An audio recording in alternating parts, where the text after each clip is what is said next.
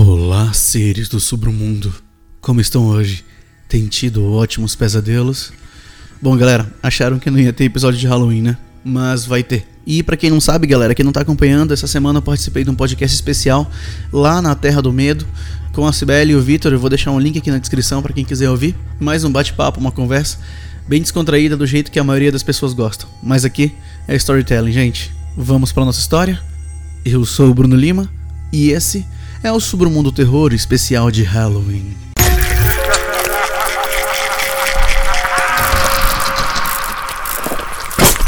Submundo Terror Halloween.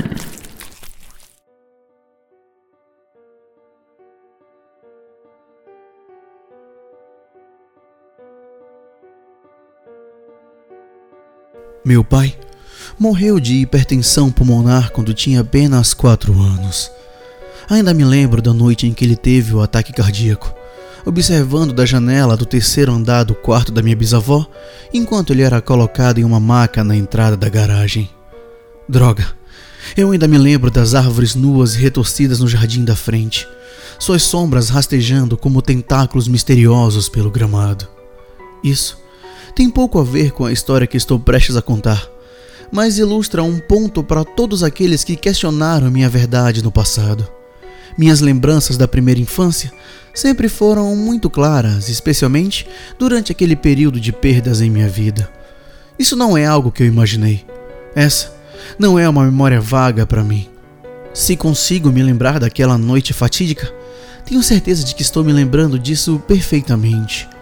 A verdadeira história começou em meados de outubro, não muito antes de eu perder meu pai. Halloween era meu dia predileto do ano e todo mês que antecedia era sempre uma época de emoção. Havia noites em que eu ficava acordado na cama, emocionado com a ideia de me vestir de cachorro pelo terceiro ano consecutivo e tudo mais. Uma noite em particular, depois que minha mãe enfiou a cabeça em nosso quarto e me repreendeu por ainda estar acordado, me forcei a fechar os olhos e tentei adormecer. Eu estava quase dormindo quando ouvi a porta entreabrindo lentamente.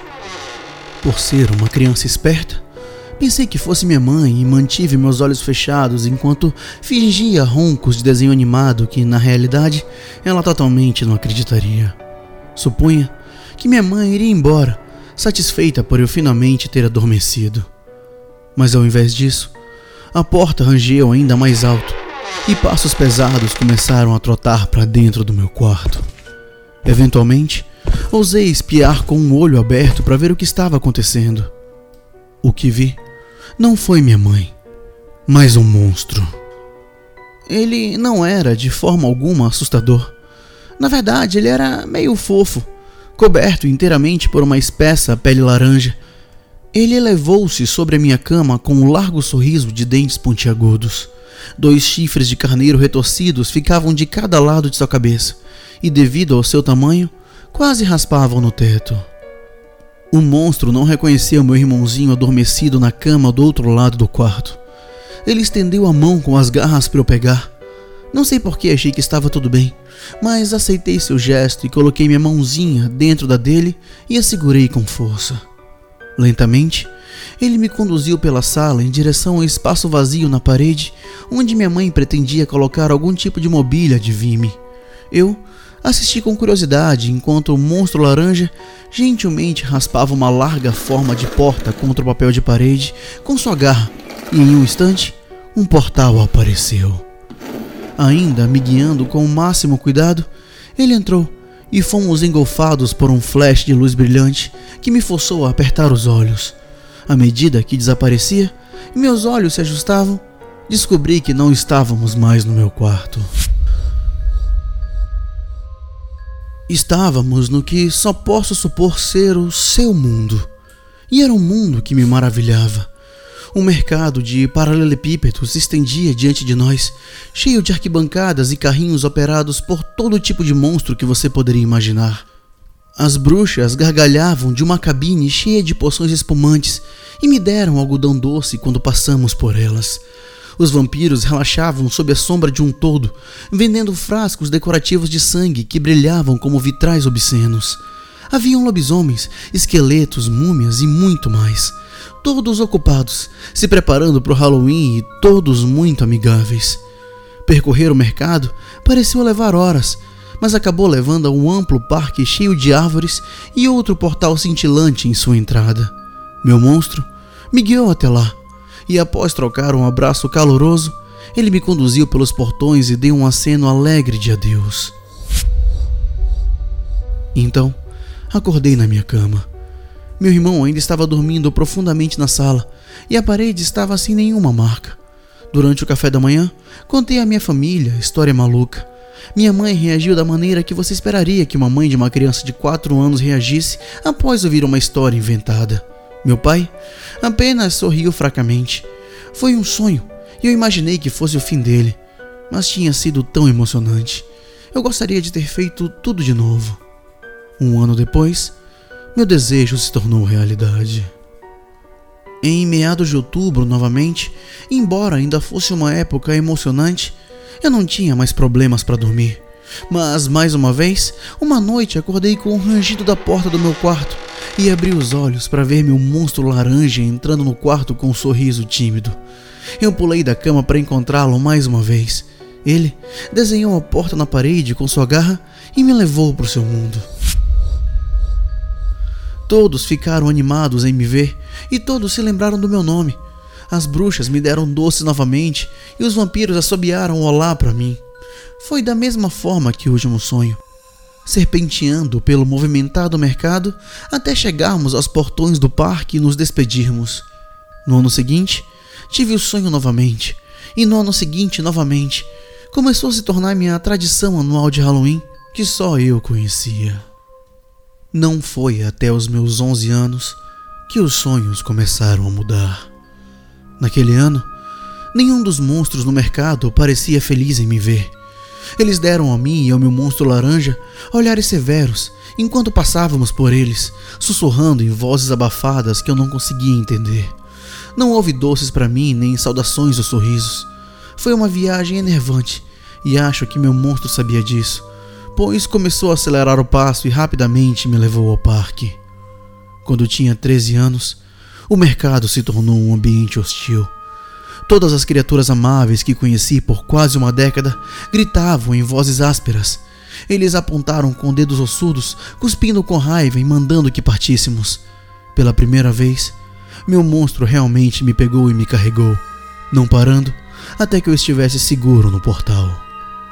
Eu tinha 16 anos quando os sonhos finalmente se transformaram em pesadelos. Meu monstro tinha vindo atrás de mim, como sempre fazia a cada ano, mas algo nele era diferente. Seu pelo de pelúcia laranja tinha ficado fino e ralo, e seus chifres de carneiro tinham várias lascas e rachaduras neles. Mesmo assim, ele ainda estendeu a mão e me levou até a porta.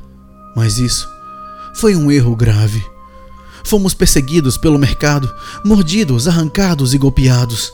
Meus ouvidos estavam cheios de sussurros altos o suficiente para me afogar, mas as bocas de ninguém se moviam e quase parecia que estava sendo falado em línguas. Eu era muito grande para o meu monstro me carregar, mas o deixei me puxar para o parque. As outras criaturas nos seguiram até o portal, sem deixar tempo para despedidas. Fui empurrado e acordei encharcado de suor no meu quarto. 17 anos. Meu monstro era uma sombra do que ele era quando veio me buscar. Não havia perseguição nesse sonho, nenhuma sensação de perigo iminente. Havia, no entanto, um pavor enorme que pairava sobre nós enquanto caminhávamos pelo mercado de paralelepípedos. As criaturas pararam em suas cabines, buracos negros no lugar de seus olhos e bocas.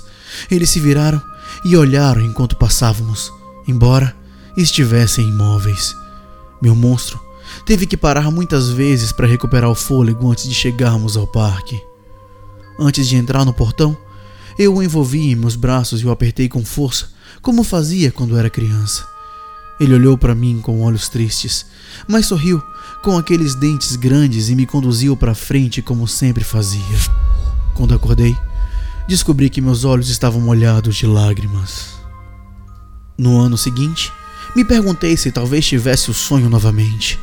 Era muito final de outubro, muito mais tarde do que de costume, e eu ainda não tinha sonhado o meu sonho. Na noite de Halloween, depois de festejar tarde da noite com amigos, sonhei atordoado que alguém estava arranhando minhas paredes. Saí da cama e me movi com cautela pelo chão para ver a porta cheia de luz que levava para o mundo do meu monstro aberta e me esperando. A porta do meu quarto, por outro lado, estava fechado e eu estava completamente sozinho.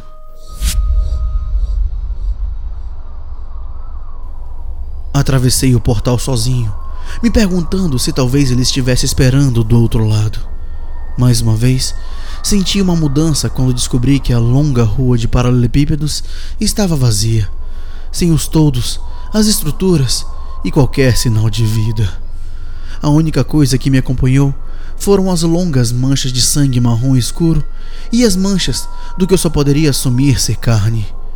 Havia um cheiro horrível de podridão que me fez cobrir o nariz com a gola do pijama e me obrigou a fazer a caminhada familiar com as pernas trêmulas. Por horas eu andei, meus pés descalços escorregando em sangue, manchando meus dedos dos pés e me fazendo estremecer. Gritei, mas só fui recebido com o som do vento sussurrando pelas ruas. Quando o mercado terminou e deu espaço ao parque, parei e meu estômago embrulhou violentamente. Haviam cadáveres em meu caminho agora, de bruxas, vampiros, lobisomens e outros monstros. Eles foram mutilados, horrivelmente desfigurados e descartados em pilhas sem cuidado. Eles não eram mais cegos ou de aparência cruel, mas sim as criaturas amigáveis que eu imaginava quando era muito jovem. Eu estava escorregando por mais sangue, mais carne, e agora estava me esquivando de corpos e pedaços de doces ensanguentados sob meus pés. Bem à frente ficavam os portões do parque, e diante deles era uma visão familiar. A forma reconhecível do meu monstro estava esperando por mim, mas ele estava de costas. Seu pelo também era muito irregular. Notei revelando um corpo masculino e cinza que se projetava e se contorcia com as veias. Quanto mais perto chegava, melhor eu podia ouvir sua respiração profunda e áspera. Ele não se virou para mim, mas ao invés disso, parecia curvado sobre alguma coisa. Meu pé acertou um membro decepado e tropecei gritando de surpresa. A voz que saiu da minha boca era mais alta, porém, soando muito mais jovem do que a de um jovem de 18 anos. O grito repentino fez meu monstro congelar e lentamente ele se virou para mim. Em suas garras, ele segurava os restos desmontados de algum tipo de cadáver. Seu fedorento sangue marrom manchava seu pelo. Quando ele me viu, ele sorriu com uma nova dentição afiada.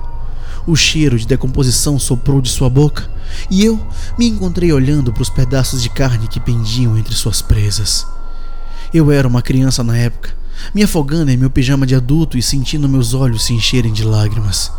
Eu tropecei para trás para colocar espaço entre nós e sufoquei um pequeno soluço quando ele estendeu a mão para minha. Por quê? Por quê? Eu implorei, tomado pelo medo quando ele chegou a uma altura muito mais alta e pairou sobre mim. Por quê? Ele respondeu. Foi a primeira vez que ouvi sua voz, mas sabia que ele não soava assim. Ele falou em um estrondo baixo, errado e desumano como algo antigo e não do nosso mundo. Por quê? Você cresceu. Mais uma vez, ele estendeu a mão com as garras abertas, mas eu não a peguei. Eu o empurrei e corri sobre os corpos abaixo, fazendo meu caminho em direção ao portão mais rápido que pude. Acordei no meu quarto, com minha mãe parada perto de mim, querendo saber por que eu gritava durante o sono e se eu precisava ir para o hospital. Estou com 23 anos agora e não tive os sonhos desde então. E, para ser honesto, acho que nunca mais terei. Ainda penso neles de vez em quando, refletindo sobre isso com minha esposa e amigos. Eles sempre balançam a cabeça para mim, rindo e me lembrando que ninguém se lembra de coisas assim desde tão jovens. Deve ter sido um sonho, tudo pensado ao mesmo tempo e feito parecer que se repetia. Mas eu sei que não é o caso. Eu lembro. Eu ainda me lembro.